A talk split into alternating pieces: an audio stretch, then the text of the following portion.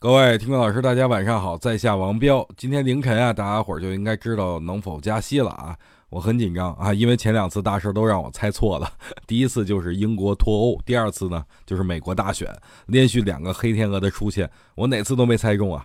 本次我又猜美联储会加息，如果再搞出点什么黑天鹅来，我就准备自宫了啊。我相信很多人现在的想法应该都是这样的。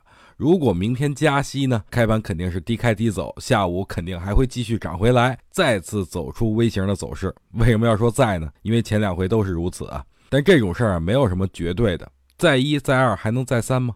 被套的主力是否又能趁着这次机会出货呢？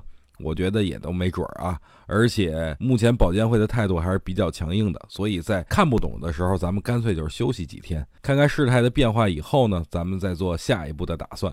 如果啊你手实在是痒痒的话，可以用一到两张仓去做做短线，也是可以的。